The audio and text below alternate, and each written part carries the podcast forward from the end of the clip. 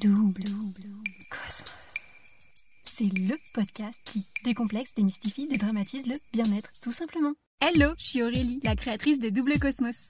Un mardi sur deux à 18h, on se retrouve pour la double interview Fast and Vast. Avec chaque invité, tu peux donc retrouver notre conversation non pas avec un, mais deux épisodes. Le premier, la Fast Interview, ou comment démystifier bien-être en discoupe en 10 minutes. Et le second, la Vast Interview, ou comment s'inspirer des success stories ordinaires d'experts bien-être entre réussite, galère et conseils d'experts. De quoi nous décomplexer et montrer que le bien-être, il n'y a rien de plus accessible. Bienvenue dans cette Fast Interview de Double Cosmos. C'est qui Hey, c'est qui? Bonjour, c'est Jeanne pour le podcast Double Cosmos. Mhm. Ton job? Je suis podcasteuse à plein temps. Sympa. Ta mission dans la vie? Accompagner les gens pour euh, mener à bien leur transition écologique. Et ton plus grand talent? Pédagogie Pas mal. Et tu vas nous parler de quoi alors aujourd'hui? Je vais vous parler d'écologie intérieure. Alors c'est parti mon kiki. 5 mythes versus réalité. Eh, on commence avec les légendes urbaines à connaître pour se la péter en soirée. C'est quoi le truc faux que tout le monde croit et qui te rend dingue L'exemplarité. Tout le monde croit que si t'es écolo, il faut que tu sois euh, exemplaire, parfait, aussi bien dans ta parentalité que dans ta vie, et que tu ne fasses aucun pas euh, de côté. Et c'est faux. Personne n'est parfait. Une chose que personne ou peu de gens savent et que tous les experts dans le game qu'il faut se méfier des perturbateurs endocriniens. Les perturbateurs endocriniens sont donc des substances qu'on retrouve absolument partout et il faut s'en méfier parce qu'on en retrouve dans notre intérieur, dans les vêtements qu'on porte et ça peut euh, dérégler notre système euh, hormonal et euh, à terme causer plusieurs euh, types de maladies pas très sympas. C'est des sujets euh, très intéressants sur lesquels des spécialistes euh, travaillent depuis des années, notamment Stéphane Aurel qui a été lanceuse d'alerte sur le sujet, mais pas que. Et c'est un sujet qu'on ignore parce que c'est plus facile de faire l'autruche et de se dire bon bah non mais là c'est juste un t-shirt en polyester c'est pas grave et une couette en polyester etc. Mais il y a plein de petites choses à mettre en place au quotidien pour améliorer nous notre bien-être, euh, celui de nos enfants et être plus écolo. La question qu'on te pose tout le temps et celle que t'aimerais plutôt qu'on te demande à la place? Euh, la question qu'on me pose tout le temps, euh, mais Jeanne, tu prends encore l'avion? Euh, Oui, je le prends encore, des fois, une fois par an à peu près pour des vols courts, et je le prends pour aller rendre visite à des êtres qui me sont chers, qui vivent loin, et c'est très important pour moi. Et, et voilà, et la question que je préférerais qu'on me pose, c'est mais qu'est-ce que tu penses des politiciens qui prennent l'avion tous les jours? Quelles sont tes petites anecdotes? Behind the scene derrière tes photos Insta Alors, bah, comme tout le monde, hein, ce n'est qu'une fraction de la vie. Euh, moi, je partage pas beaucoup en plus sur euh, les réseaux sociaux, enfin assez peu de ma vie euh, personnelle, mais que tout est une question d'équilibre et que oui, il y a des semaines où je vais proposer à mon fils des super plats préparés avec les légumes euh, de la MAP et les produits bio qu'on aura achetés. Et puis, il y a des semaines où c'est la course, on va acheter un paquet de raviolis sous vide, un bocal de pesto, et c'est très bien aussi. Le petit truc has-been dont tu vantes quand même les mérites pour le bien de l'humanité. Écouter ses enfants, vraiment. Écouter ce qu'ils ont à dire, comment ils observent la nature, comment ils observent le monde autour d'eux, et on a beaucoup à apprendre, nous, euh, grands enfants euh, oubliés. 5. Conseil SOS Express. Eh, on continue avec les conseils bien-être à tester pour en mettre plein la vue. Quel est ton conseil d'expert niveau facile pour devenir un élève brillant en 2-2 Alors, les conseils faciles, cuisiner avec ses enfants, aller au marché avec ses enfants, leur montrer à quoi ressemblent les légumes, si possible pratiquer la DME, donc la diversification alimentaire menée par l'enfant, qui permet quand même d'éveiller les enfants dès le plus jeune âge à la forme des légumes, aux textures, et c'est très important, je pense que vraiment ça façonne aussi la façon dont on s'alimente par la suite. Mais après, ne pas se braquer. Moi, mon fils, il a 4 ans, il veut manger aucun légume à part des haricots verts.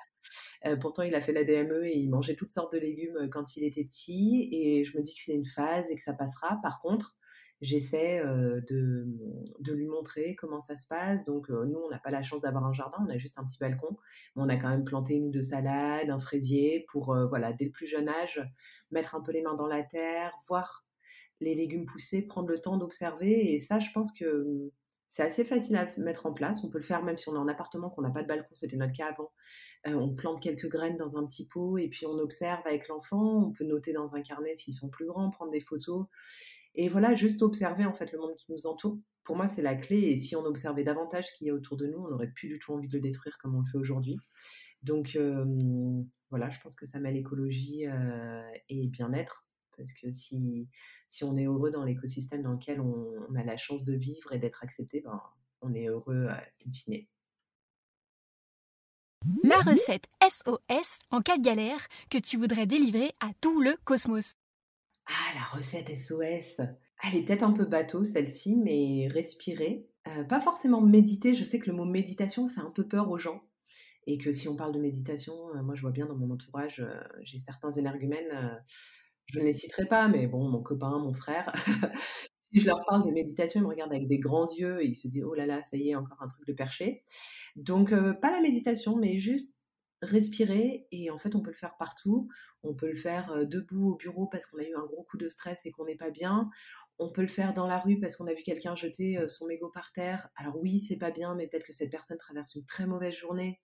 Peut-être qu'il y a mille et une raisons pour lesquelles elle jette son mégot par terre qu'on ignore, donc c'est peut-être pas la peine non plus d'aller l'agresser. On peut aller le, lui dire en disant bah vous savez c'est pas super etc. Mais c'est pas la peine de crier sur les gens comme c'est parfois le cas et parfois on en a envie parce que voilà surtout quand on est pris face à cette urgence climatique, en fait, tout nous semble insupportable, tu vois, et le moindre comportement peut nous irriter, euh, on est à fleur de peau parce que parce qu'on sent l'urgence et elle est réelle.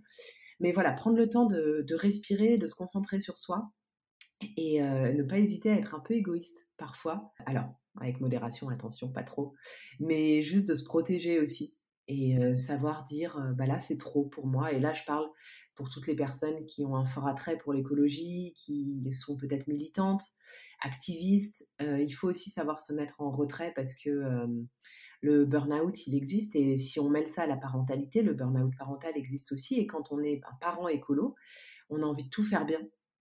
Et en fait, on s'épuise. On ne peut pas euh, avoir que des jouets de seconde main chinés en bois, machin, des fringues éthique, que des couches lavables, aucun biberon en plastique. Ben non, on peut pas avoir tout ça, pas tout le temps, c'est pas possible. Quand on a cassé cinq biberons en verre, bah, des fois un biberon en plastique, ça nous dépanne et on sait que c'est pas idéal, mais il faut aussi se laisser respirer parce que sinon, et c'est le risque, et moi je pense que vraiment à un moment, j'ai pu tomber là-dedans, en fait, après on est dans une culpabilité constante mais je fais pas assez pour mon fils. et puis, le monde n'avance pas dans le bon sens et donc on stresse pour notre enfant. Et en fait, c'est le serpent qui se mord la queue et pour le coup, on n'a plus du tout aucune écologie intérieure. On, se ronge juste. Donc, donc voilà, et c'est pour ça que je dis prendre soin de soi, de sa famille, de son cocon.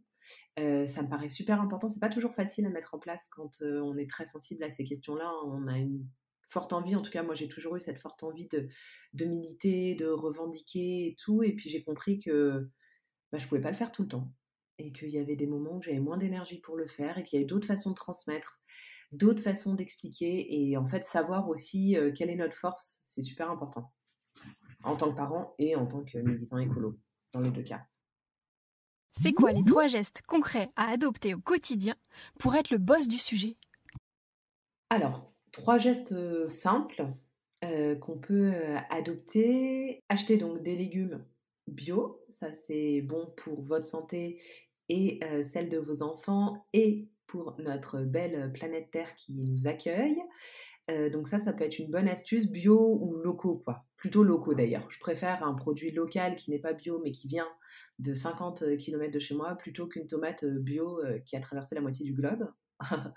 On est d'accord. Donc voilà, avec raison, disons. Choisir des légumes de manière raisonnée.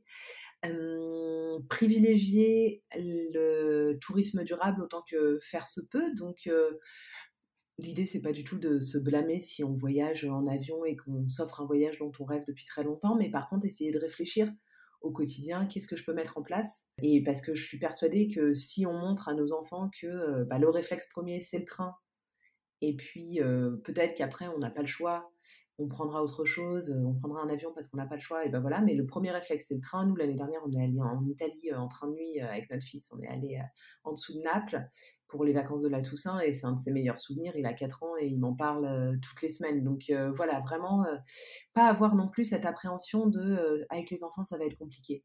Bah non, avec les enfants, c'est pas plus compliqué en fait. Alors avec un nourrisson, etc., on s'entend, mais en fait, dès qu'ils ont 3-4 ans, c'est tout à fait possible de voyager. Ça demande de, prendre sur soi en tant que parent, de prendre le temps de jouer avec eux, de prendre le temps de mmh, préparer ce voyage. Mais c'est pas plus compliqué. Et j'aime pas quand on, me dit non, mais avec les enfants, tout est plus compliqué. Bah non, en fait, pas du tout.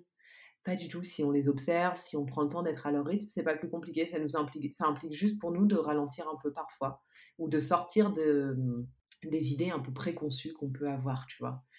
Donc ça, ce serait le deuxième conseil.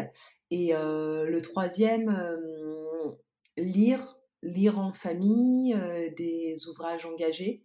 Il y a plein de belles choses pour les enfants, plein de jolis livres jeunesse qui véhiculent des messages différents, plus inclusifs aussi, donc aussi bien sur l'écologie, mais là j'ouvre un peu le spectre, mais sur la nature, et puis même sur la société, en fait, accepter l'autre aussi, tu vois, l'homosexualité, d'autres présentations, et, bien choisir les livres qu'on lit avec nos enfants je pense que c'est important parce que quand je vois comment le mien mémorise chaque page des livres, je me dis que si je suis pas en parfait accord avec les valeurs véhiculées par l'ouvrage, c'est peut-être pas super. Donc prendre le temps de les lire en amont et puis bien les choisir. Il y a plein de comptes Instagram super qui référencent des tonnes de bouquins et ça, je pense que ça peut être chouette. Et puis lire parce que parce que c'est la vie. Donc, euh, manger des légumes euh, raisonnés, voyager autrement et bouquiner. Et enfin, le petit écart auquel on a largement le droit quand notre motivation se fait la malle. Alors, je l'ai un peu déjà dit, mais euh, se lâcher la grappe, quoi. Hein. Désolé, il n'y a pas d'autre façon de le dire.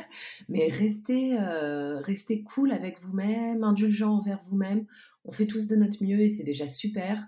Et pensez à tout ce que vous avez mis en place au quotidien et puis un écart de temps en temps, c'est pas grave. Quoi? Le pestacle, il est déjà fini Bah non. La conversation avec mon invité continue sur le prochain épisode.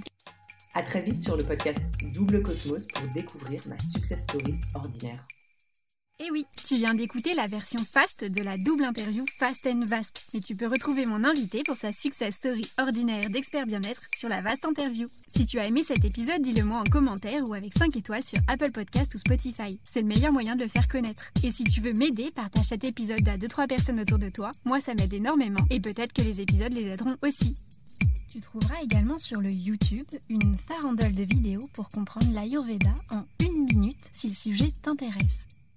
Merci à tous pour votre écoute et rendez-vous un mardi sur deux à 18h avec d'autres invités experts bien-être.